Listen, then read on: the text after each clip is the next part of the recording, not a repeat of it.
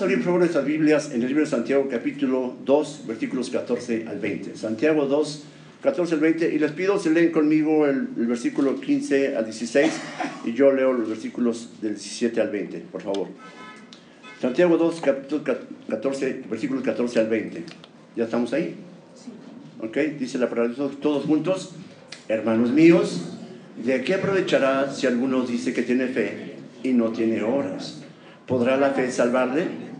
Y si un hermano o una hermana están desnudos y tienen necesidad del mantenimiento de cada día, y alguno de vosotros les dice, id en paz, calentaos y saciaos, pero no les da las cosas que son necesarias para el cuerpo, ¿de qué aprovechan? Déjame seguir leyendo. Así también la fe si no tiene obras es muerta en sí misma. Pero alguno dirá, tú tienes fe y yo tengo obras. Muéstrame tu fe sin tus obras y yo te mostraré mi fe por mis obras. ¿Tú crees que Dios es uno? Bien haces. También los demonios creen y tiemblan. Mas quieres saber, hombre vano, que la fe sin obras es muerta. Esta tarde vamos a considerar tres puntos en nuestro sermón. Tres puntos que son importantes. Punto número uno, una falsa confesión. Versículo 14. Una falsa confesión. Dos, punto número dos, una falsa compasión. Versículos 15 al 17. Y como último punto y tercero, una falsa convicción. Versículos 18 al 20. Así que sin más preámbulo vamos con nuestro primer punto. Una falsa confesión. Versículo 14. Hermanos míos, ¿de qué aprovechará si alguno dice que tiene fe y no tiene obras? ¿Podrá la fe salvarle? Si tú has leído el libro de Santiago, te vas a dar cuenta que contiene toda una serie de pruebas a la luz de las cuales los creyentes pueden evaluar si la fe que dicen tener en el Señor Jesucristo es verdadera, es una fe, es una fe falsa, es una fe viva, es una fe muerta. Santiago ha establecido ya con anterioridad a este, a este pasaje las pruebas de la perseverancia en las pruebas, las pruebas de cómo respondemos ante la palabra de Dios, la, la, prueba del amor que no hace acepción de personas. Y ahora en este pasaje en particular vamos a ver la prueba de las obras justas que resultan de la obediencia y sometimiento a su palabra. Esto es, las pruebas de las obras o de la conducta obediente a la palabra, a la palabra de Dios, que necesariamente se va a manifestar en un carácter piadoso, derivado de una convicción, de una conversión y salvación genuinas, auténticas. Aquí es importante aclarar que Santiago no está discutiendo, no está promoviendo la salvación por obras. Él ya ha dejado establecido en versículos anteriores que la salvación es un don gratuito de parte de Dios y que proviene solamente de Él. Dice en Santiago 1, 17 y 18, toda buena dádiva y todo don perfecto desciende de lo, alto, del Padre de las luces, en el cual no hay mudanza ni sombra de variación. Él, de su voluntad, nos hizo nacer por la palabra de verdad para que seamos primicias de sus criaturas. Lo que está diciendo Santiago en este punto, en este pasaje, es que puede haber un tipo de fe que no es en realidad fe salvadora, sino que es una fe más bien aparente, una fe muerta en sí misma y que no salva a nadie. Es muy probable que Santiago le hubiese escrito a judíos de, su, misma raza, un segundito, que ya habían sido convencidos de la inutilidad de la justicia por obras características del judaísmo, pero que en un sentido se habían ido al extremo de decir que no necesitaban entonces ni las buenas obras ni la obediencia a la palabra de Dios para ser salvos. Y, esto reduce así la fe a un mero sentimiento intelectual carente de una vida de obediencia a Dios. De la misma forma que ocurre el día de hoy en muchos lugares que se hacen llamar iglesia de Cristo. Es por eso que Santiago habla en este pasaje acerca de estas, de estas cosas. Santiago está afirmando en este texto que lo que hacemos muestra en realidad lo que somos. Y te lo voy a repetir otra vez. Lo que hacemos muestra en realidad lo que somos. Y esto lo podemos traducir en que la autenticidad de una confesión de Jesús como Salvador y Señor nuestro se hace más evidente por lo que una persona hace que por lo que una persona dice. Dicho de otra forma, una persona que declara que Jesús es su Señor y Salvador, pero no vive una vida que honre y dé gloria a Dios, es en realidad un impostor. No es auténtico. Y cito a John MacArthur dice, y lo cito, tal persona es un fraude, es un fraude. Hermanos míos, ¿De qué aprovechará si alguno dice que tiene fe y no tiene obras? ¿Podrá la fe salvarle? La expresión hermanos míos nos habla de, los destinatarios de la carta, que eran los compatriotas judíos de Santiago, pero también se dirige a la iglesia en general, a la iglesia cristiana en general de esa, época. ¿De qué aprovechará si alguno dice que tiene fe y no tiene obras? Si alguno dice, lo vemos ahí en su pantalla, si alguno dice, es la expresión que da sentido e interpretación a todo el resto de este pasaje. Ya que Santiago no afirma aquí que esta persona realmente posee una fe auténtica o salvadora, sino que dice tenerla. Si alguno dice, es la persona que está afirmando algo que en realidad no, no corresponde con lo, que, con lo que se ve, con lo que se ve en su vida. Mucha atención aquí porque esto es, es clave. Se trata de personas que tienen cierto sentido o cierto grado de aceptación de la verdad del Evangelio, dicen creer en la existencia de Dios, creen en la Biblia como la palabra de Dios, saben que Jesucristo viene a la tierra a dar su vida en una cruz por nuestros pecados, dicen que creen en su muerte, sepultura, resurrección, en su ascensión, pero la cuestión es que tales personas no tienen obras que den evidencia de la fe que argumentan tener. Y aunque Santiago no hace referencia a qué tipo de obras se refiere, se induce por el contexto que habla de una conducta recta guiada por la palabra de Dios. Y Santiago ya ha enumerado en el contexto inmediato anterior, como ya lo dije antes, cuáles son esas, esas pruebas que él, él hace mención, soportar las tentaciones, una vida de pureza, obediencia a las escrituras, compasión por los necesitados, no hacer acepción de personas, etc. Y Santiago pregunta, ¿podrá la fe salvarle? Santiago está diciendo, ¿podrá ese tipo de fe salvar a alguien? La respuesta es no, en absoluto. Lo que está cuestionando aquí Santiago es que si esa clase de fe que alguien dice tener, que no da evidencia de ser real por carecer de obra de justicia, puede en realidad salvar a alguien, como ya lo dije, la respuesta es desde luego que no. Esa clase de fe no es en realidad una fe que pueda salvar a nadie. Y Santiago no está poniendo en tela de juicio la importancia de la fe, sino que enfatiza que la verdadera fe salvadora es mucho más que un simple asentimiento intelectual. Es mucho más que una simple pronunciación con los labios es mucho más que un ejercicio intelectual o querer aparentar algo. La fe que genuina siempre y necesariamente va a producir buenas obras. La verdadera fe siempre va a ir acompañada de buenas obras. La pregunta es, ¿qué tal nosotros? La fe que decimos tener en el Señor Jesucristo da evidencia en nuestra vida diaria por las obras que realizamos. Mateo 7, 16, 17 va a aparecer ahí sus pantallas, dice, por sus frutos los conoceréis. ¿Acaso te recogen uvas de los espinos o higos de los abrojos? Así todo buen árbol da buenos frutos, pero el árbol malo da frutos malos. Ahora quizás preguntarás, ¿es que acaso los recién convertidos van a asimilar de inmediato todas las implicaciones del Evangelio? ¿Van a saber lo que tienen o no tienen que hacer?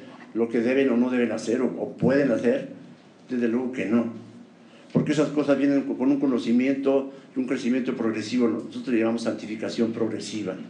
Pero lo cierto es que hay ahora una inmediata y una nueva inclinación espiritual y moral que el Señor pone en cada nuevo creyente que nace en su familia y en su reino.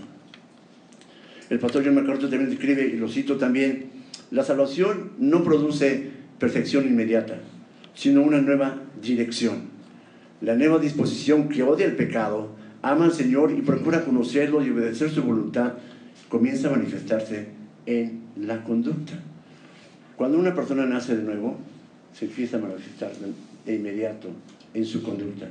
Ahora ya no ama el pecado, ahora comienza a odiar el pecado.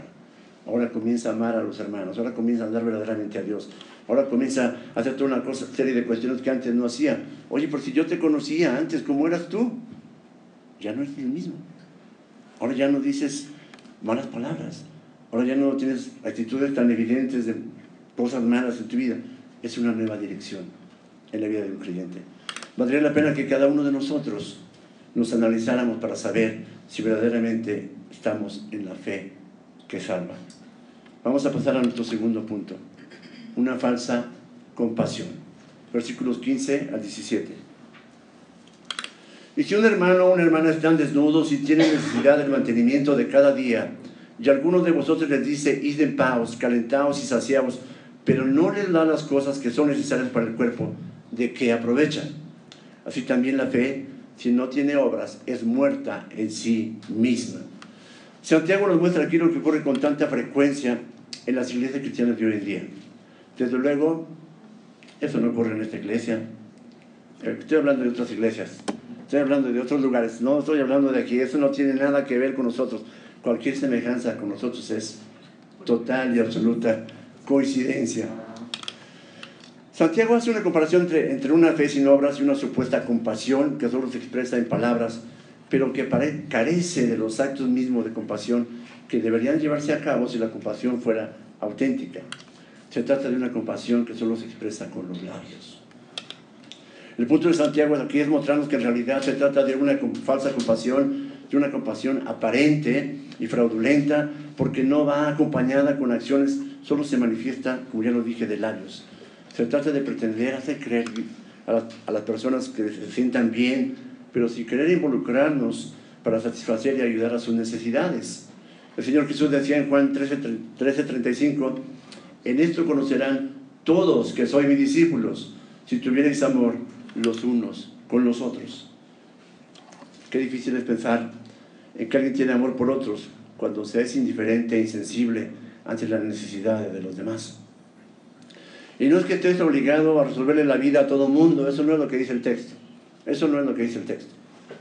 Pero lo que sí dice es que siempre podemos prestar ayuda a quien la necesita cuando recordamos la misericordia que Dios ha tenido, no solamente al salvarnos, sino al proveernos de todas las cosas que necesitamos cada día. No solamente nosotros, sino también nuestras familias. Cuando tú recuerdas la misericordia de Dios en tu vida, hace rato platicaba con un hermano, y hablando de eh, un canto que, dice que estábamos en cadenas, le decía, le decía yo al hermano, yo estaba en esas cadenas, ¿eh? pero el Señor me rescató. Yo no encontraba la salida y Él me tomó, me levantó y trajo a mi familia. Y nos ha guardado desde entonces y, y no nos ha faltado nada. ¿Cómo no estar agradecidos con Dios? ¿Y cómo no ser misericordiosos con otros que lo necesitan? Id en paz, calentados y saciados, dice Santiago. Es una expresión que manifiesta y dispone un total desinterés por el bienestar de los demás. Y aunque no se use necesariamente las mismas palabras, la actitud es la misma. Hay una insensibilidad egoísta que no es capaz de dar a los necesitados las cosas que son necesarias para el cuerpo. En ese sentido, es lo mismo que decir, mira, hermano, yo, qué bueno que me compartas tu necesidad, pero pues que Dios te bendiga, que Dios te ayude, pero no tenemos la más mínima intención de ser el canal por medio del cual el Señor puede ayudar a una persona a resolver sus problemas. No obstante que en la iglesia le podemos llamar a esa persona hermano. Es tanto como decirle de manera cruel, caliéntate y aliméntate tú mismo, como si el hermano o la hermana no hubieran hecho ya lo suficiente para tratar de solventar sus propias necesidades. ¿De qué aprovecha? Pregunta Santiago. La respuesta está implícita no aprovecha de nada, no sirve para nada. Así también la fe, si no tiene obras, es muerta en sí misma. Al igual que la compasión que se profesa sin bondad y la preocupación es falsa, así también la fe, que solamente es un vacío reclamo, un asentimiento intelectual, pero nada más. Es muy importante señalar que la compasión es una de las señales que dan evidencia y certeza de una verdadera regeneración. Primera de Juan 3:17 dice, pero el que tiene bienes de este mundo y ve a su hermano tener necesidad y cierra contra él su corazón, ¿cómo mora el amor de Dios en él? La verdad, es que Dios nos libre de profesar una falsa compasión. Somos la iglesia de Cristo. Somos su cuerpo. Y como seguidores suyos debemos mostrar el amor y la compasión que siempre ha mostrado para con nosotros, al grado de despojarse a sí mismo tomar forma de siervo, hacerse obediente hasta la muerte y muerte de cruz.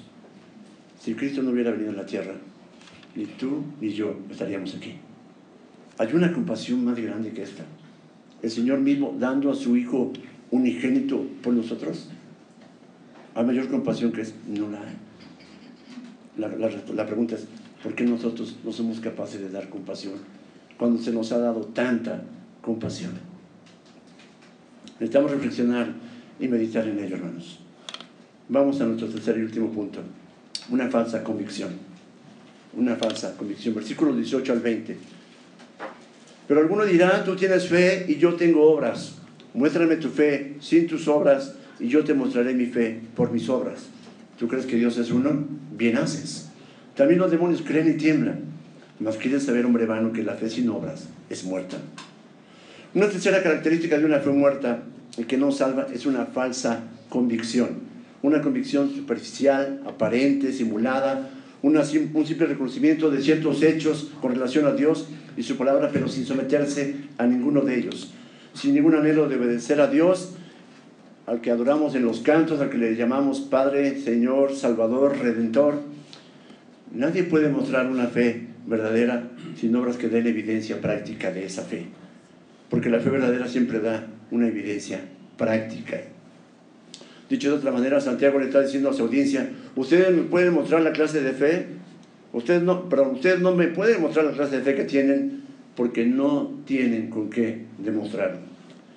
Y ya en el versículo anterior que estudiamos establece con toda claridad, así también la fe si no tiene obras es muerta en sí misma. Se trata de una fe que no es fe, es una fe que no produce fruto por la simple y sencilla razón de que no puede, no puede. Mateo 7, 21, 23 nos da una clara advertencia al respecto. No todo el que me dice Señor, Señor, entrará en el reino de los cielos, sino el que hace la voluntad de mi Padre que está en los cielos. Muchos me dirán en aquel día, Señor, Señor, no profetizamos en tu nombre y en tu nombre echamos fuera demonios y en tu nombre hicimos muchos milagros. Y entonces les declararé, nunca os conocí, apartados de mí, hacedores de maldad. Y por su parte el apóstol Juan dice en su primera epístola, el que dice yo le conozco y no guarda sus mandamientos, el tal es mentiroso. La verdad no está en él. Parecen palabras duras, ¿verdad? Pero en realidad son palabras de misericordia, cuya finalidad es mostrar la verdad de Dios como Él ha determinado en su palabra. Y que no seamos confundidos ni atrapados por el engaño de una falsa convicción acerca de Él, porque eso nos lleva solamente a la destrucción. Es cierto que como creyentes a veces tenemos momentos de debilidad, de desánimo, de pecado, de esterilidad, pero la seguridad de nuestra salvación no depende de eso, nuestra seguridad de salvación depende de la soberanía de Dios. Él nos guarda a su lado porque le pertenecemos, por lo tanto la salvación no se pierde cuando es auténtica. Pero el hecho de que la salvación no se pierda no quiere decir que no seamos obedientes a Dios y a su palabra y que nuestras vidas deben dar testimonio de ello, no solamente los domingos, sino cada día. Donde quiera que vayamos debemos ser luz, debemos ser la sal de la tierra, debemos ser el cuerpo de Cristo, debemos ser testigos del Señor Jesucristo. sigue diciendo Santiago, ¿tú crees que Dios es uno? Bien haces. También los demonios creen y tiemblan. Santiago enfatiza aquí el hecho de que aún la doctrina más ortodoxa que se pronuncia con regularidad no es garantía de una salvación genuina. Aún los demonios son ortodoxos en el sentido de conocer la verdad acerca de Dios, pero sin someterse a ella, sin someterse a Dios.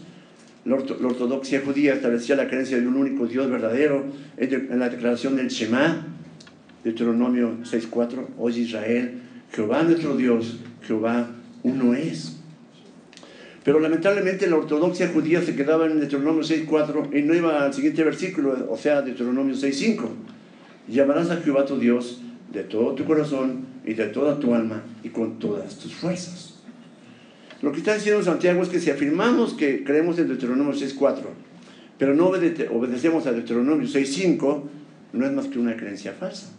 Igual a la que tienen los demonios quienes a pesar de conocer la verdad acerca de Dios, no se someten a Él ni a su palabra y aún odian la verdad y aborrecen a Dios. La simple aceptación de la verdad no conduce a ninguna persona a Dios ni a la salvación.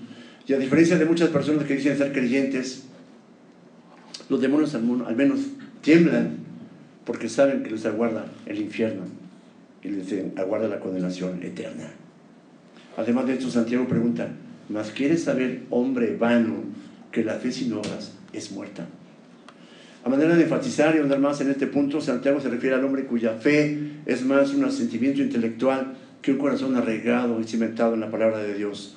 Hombre vano tiene la connotación de vacío, defectuoso, queriendo esto significar, identificar, identificar a cualquiera que pretenda argumentar una fe salvadora en su vida, pero sin obras de justicia que den testimonio de que eh, realmente tiene una fe auténtica, amando más de palabra y de lengua que de hecho y en verdad. La palabra que dice la fe sin obras es muerta, la palabra muerta eh, viene de la raíz griega argos, que quiere decir algo que no da fruto, que no produce fruto o que no produce lo que se espera de él.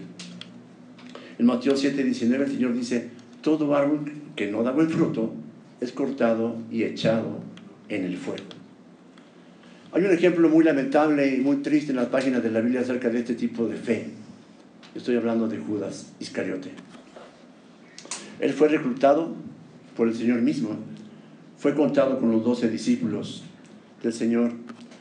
Disfrutó de la divina presencia de Jesús, estuvo muy cerca de Él, escuchó las mismas palabras, los mismos sermones, presenció grandes milagros, sanidades, vio la multiplicación de los panes y los peces, le fue dado el privilegio de ser el tesorero del grupo. Pero lamentablemente su fe era falsa, vacía, muerta en sí misma, sin fruto. Su corazón nunca fue recto para con Dios y su perdición fue una de las más tristes historias en las páginas de la Biblia. Pero está ahí para advertirnos a cada uno de nosotros que la única fe que salva es aquella que está firmemente arraigada y sustentada por el poder de Dios y su palabra. Aquella que produce fruto de justicia por medio de nuestras vidas para la gloria de Dios. Aquella que es evidente por las obras que hacemos y no solamente por lo que decimos. En verdad tenemos que rogar y suplicar a Dios que nos ayude a entender correctamente este asunto, porque es vital para la vida de cada uno de nosotros como parte de la iglesia de Cristo que nuestro nombre no pase a ser una triste historia en las páginas de la iglesia. Que nuestro nombre quede bien anotado en el libro de la Biblia del Cordero. Eso es lo importante. Venir aquí cada domingo no te hace creyente. Venir y cantar no te hace creyente. Venir y ofrendar no te hace creyente. Es darle tu corazón totalmente a Dios y como él decía, todo el que quiera seguirme, nieguese a sí mismo. Tome su cruz cada día y sígame. De verdad, tenemos que pedirle a Dios que nos ayude y nos guarde de estar, viviendo un engaño, porque la aparición va a ser terrible. ¿Cómo podemos concluir este sermón? El apóstol Pablo dice en 2 Corintios 13:5, examinaos a vosotros mismos si estáis en la fe. Probaos a vosotros mismos o no os conocéis a vosotros mismos que Jesucristo está en vosotros, a menos que estéis reprobados. Yo te quiero pedir esta tarde, por favor, por favor, por lo que más quieras, examínate a ti mismo. Revisa la fe que dices tener en el Señor Jesucristo, si está en ti, a menos que no lo esté, y quizás sea más una emoción, una costumbre, una apariencia, que tú sabes que no se va a poder sostener por mucho tiempo. Porque lo que está en riesgo es algo muy grande. Dice la palabra de Dios en Hebreos 11:6. Pero sin fe es imposible, no es difícil, es imposible agradar a Dios. Porque es necesario que se acerca a Dios crea que le hay y que es galardonador de los que le buscan. ¿Qué tal nosotros esta tarde? ¿Cómo está la fe que decimos tener? tus hechos están dando evidencia de que la fe que tienes en Cristo es real. La gente que te conoce en el trabajo sabe que eres un creyente. La gente que te conoce en la escuela sabe que eres un creyente. La gente que te ve caminar en la calle o vas al súper puede saber que eres un creyente. Nuestros hechos dan testimonio nuestras palabras. Si es que nuestra fe es real y si es auténtica. Así que, por lo que más quieras, examínate a ti mismo yo estoy haciendo lo propio. Vamos a hablar.